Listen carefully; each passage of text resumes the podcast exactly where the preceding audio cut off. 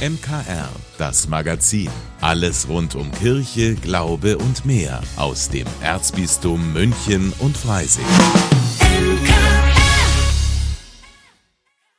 Heute mit Ivo Makota.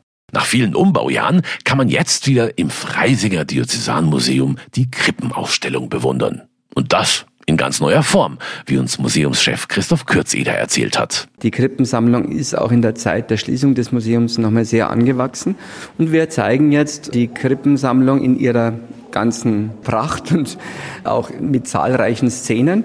Wir beginnen mit dieser großen neapolitanischen äh, Krippe, mit diesem wunderbaren tiefen Bühnenraum.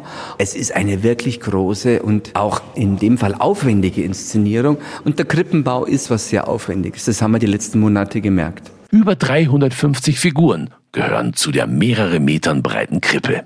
Neapel war im 18. Jahrhundert Zentrum eines regelrechten Krippenbooms unter reichen Familien, die einander mit spektakulären Krippen übertrumpfen wollten. Das Diözesanmuseum zeigt mit seiner Ausstellung, wie die Krippenkultur sich zu diesem Höhepunkt hinentwickelt hat. Ihre Anfänge haben Krippen übrigens im Mittelalter, als die Geburtsgeschichte Jesu aus dem Lukasevangelium noch in zweidimensionalen Bildern dargestellt wurde, die sich immer weiterentwickelt haben. Wir zeigen dieses wunderbar kleine Relief aus dem späten 15. Jahrhundert, in dem man schon die Krippe ein bisschen erahnt. Man hat so eine Stallarchitektur, da schauen durchs Fenster zwei Hirten, im Hintergrund haben wir noch die Verkündigung und dann, dann werden die Figuren sozusagen dreidimensional freigestellt und dann kommen Requisiten dazu. Die Landschaft, die Natur und das Bühnen- und Theaterhafte, das sich dann zu einem Gesamtbild fügt, wie wir es hier auch schön bei dieser Krippe aus Oberammergau sehen. In drei Räumen zeigt das Diözesanmuseum die Entwicklung. Richtig Fahrt hat die Krippenkultur zur Zeit der Gegenreformation aufgenommen. Damals haben Orden, nämlich allen voran die Jesuiten, Krippen in ihren Kirchen ausgestellt.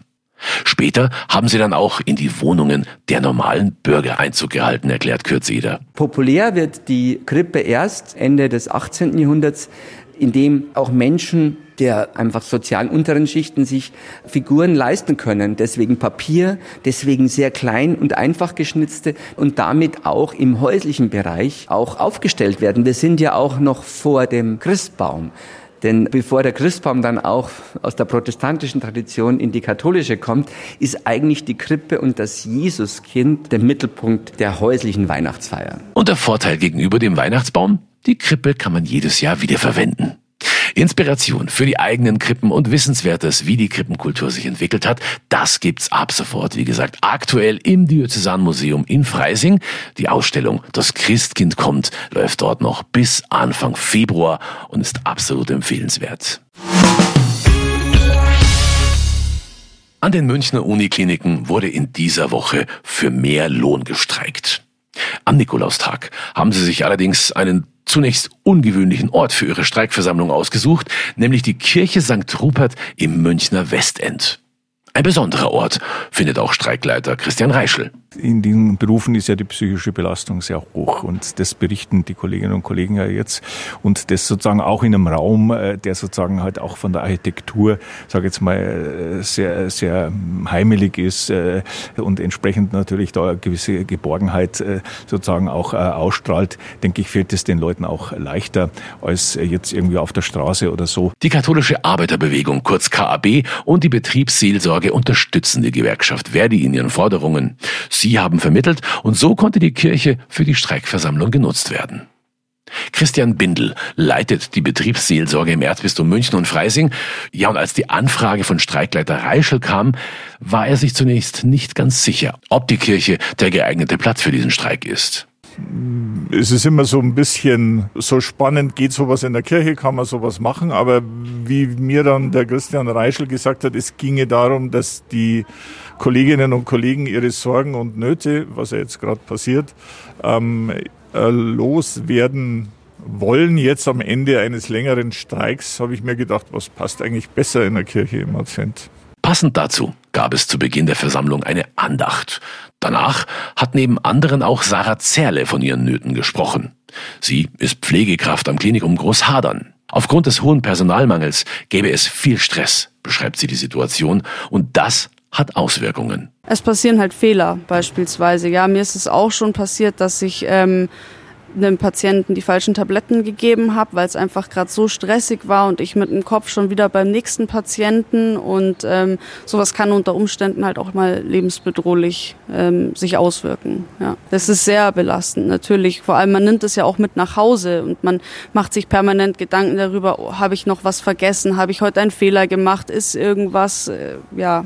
Auch Sarah Zerle möchte, dass sich was verändert. Für sie und die anderen Mitarbeitenden setzt sich die Gewerkschaft Verdi ein. Sie fordert 10,5 Prozent mehr Geld, mindestens aber 500 Euro. Azubis sollen 200 Euro mehr bekommen. Heute steht die nächste Verhandlungsrunde mit dem Freistaat an und wir sagen an dieser Stelle allen, die für uns immer da sind, Danke und wünschen Ihnen heute eine erfolgreiche Verhandlungsrunde. Mal eben eine Kerze in der Kirche anzünden oder den Opa am Grab besuchen. Auch für Menschen mit einer körperlichen Beeinträchtigung soll der Weg in die Kirche möglichst leicht sein. Deshalb gibt es seit 2022 den Barrierefonds im Erzbistum München und Freising. Bisher konnten so 35 Projekte bewilligt werden, um die Kirchen leichter zugänglich zu machen.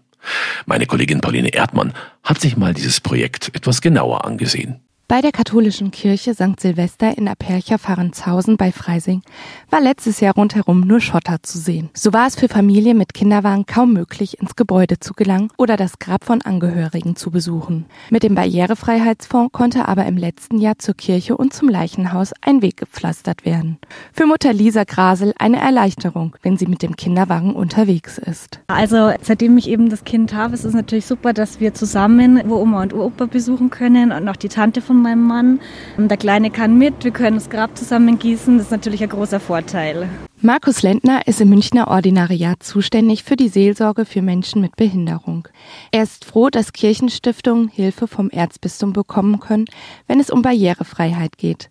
62 Anträge sind bereits eingegangen. Wir haben Anträge zwischen einer Gesamtsumme von 5000 Euro bis hin zu 150.000 Euro. Also es ist eine große Bandbreite. Und wir merken so, es hilft halt ganz oft, wenn man hier einen Zuschuss bekommt, um eine Maßnahme auch wirklich umzusetzen. Also wenn es jetzt zum Beispiel um einen Plattenweg geht, der einen Friedhof besser befahrbar macht, dass man besser durch den Friedhof an die Kirche kommt, dann bewegen sich die Kosten hier meistens im Bereich von 5.000 bis 10.000 Euro. In St. Silvester hat die Pfarrei eine Unterstützung von 50 Prozent bei der Finanzierung erhalten. Für Markus Lentner ist es außerdem wichtig, dass der Begriff Barrierefreiheit sich weitet. Gemeint sind nämlich nicht nur ältere Menschen oder diejenigen mit einer Benachteiligung, sondern auch diejenigen, die beispielsweise kurzzeitig auf Krücken angewiesen sind. Auch das soll durch die Projekte gezeigt werden. Jeder profitiert von Barrierefreiheit. Nicht immer muss es ein Pflasterweg sein. Für mich sind wirklich Projekte spannend, die gar nicht so groß sind, aber Großes bewirken. Jetzt so dieser Plattenweg durch den Kies an die Kirche, das finde ich ein wirklich sehr tolles Projekt, weil es mit einer einfachen Maßnahme wirklich Großes bewirkt, dass man da wirklich gut hinkommt. Ohne den Barrierefreiheitsfonds wäre das in Apercha nicht möglich gewesen. Aus eigenen Mitteln hätte man nur den Weg zur Kirche pflastern können. So kam auch noch der Weg zum Leichenhaus dazu. Früher waren solche Bauarbeiten einfacher umzusetzen.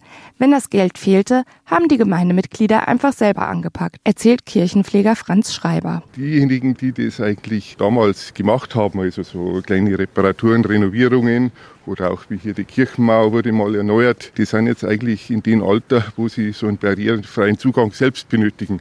Also sprich, die Leute, die da selbst mit anpacken, gibt es nicht mehr bei uns. Das heißt, man braucht eine Firma, die den Weg macht und die braucht natürlich bezahlen. Darum wird es den Barrierefreiheitsfonds auch in Zukunft brauchen. Davon ist auch Sonja Haberland überzeugt. Als ehemalige Fahrverwalterin hat sie die Neugestaltung des Wegs in St. Silvester vorangetrieben. Dass der Fördertopf für die barrierefreien Zugänge weiter erhalten bleibt, denn nur mit diesem Fördertopf können wir quasi die Projekte bei den einzelnen Kirchen umsetzen. Das heißt, die ganzen Zugänge zu den Kirchen, die ja oftmals jetzt noch mit Kieselsteinen unterhalten sind oder gepflegt sind, die müssen mit tatsächlich mit Pflastersteinen Bausteinen umgesetzt werden, damit eben ältere Personen oder auch jüngere Personen mit Rollstuhl, mit Kinderwagen in die Kirchen kommen. Auch in der Nachbarpfarrei soll ab kommenden Frühjahr ein Pflasterweg den Kies ersetzen. Wieder eine Barriere weniger. Pauline Erdmann für das MKR.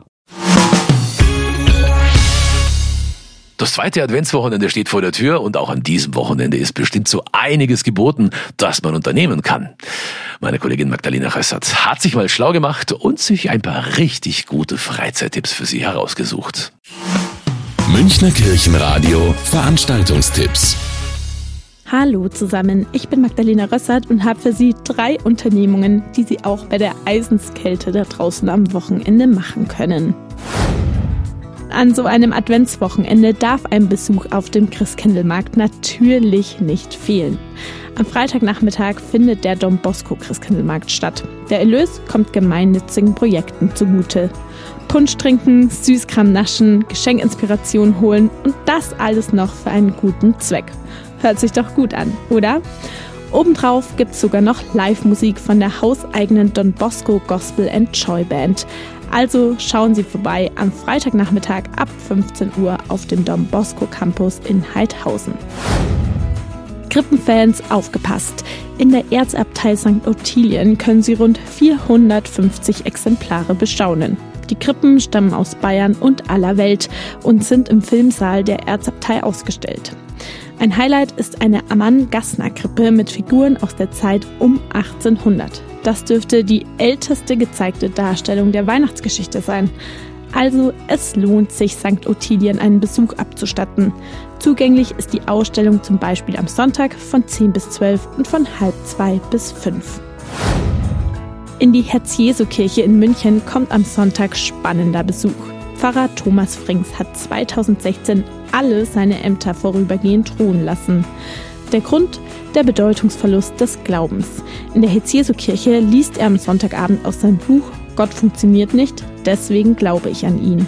Helmut Weigel begleitet das Ganze musikalisch auf der Laute. Am Sonntag um 18 Uhr in der Herz-Jesu-Kirche. Der Eintritt ist frei. Ich wünsche Ihnen ein schönes und ruhiges zweites Adventswochenende.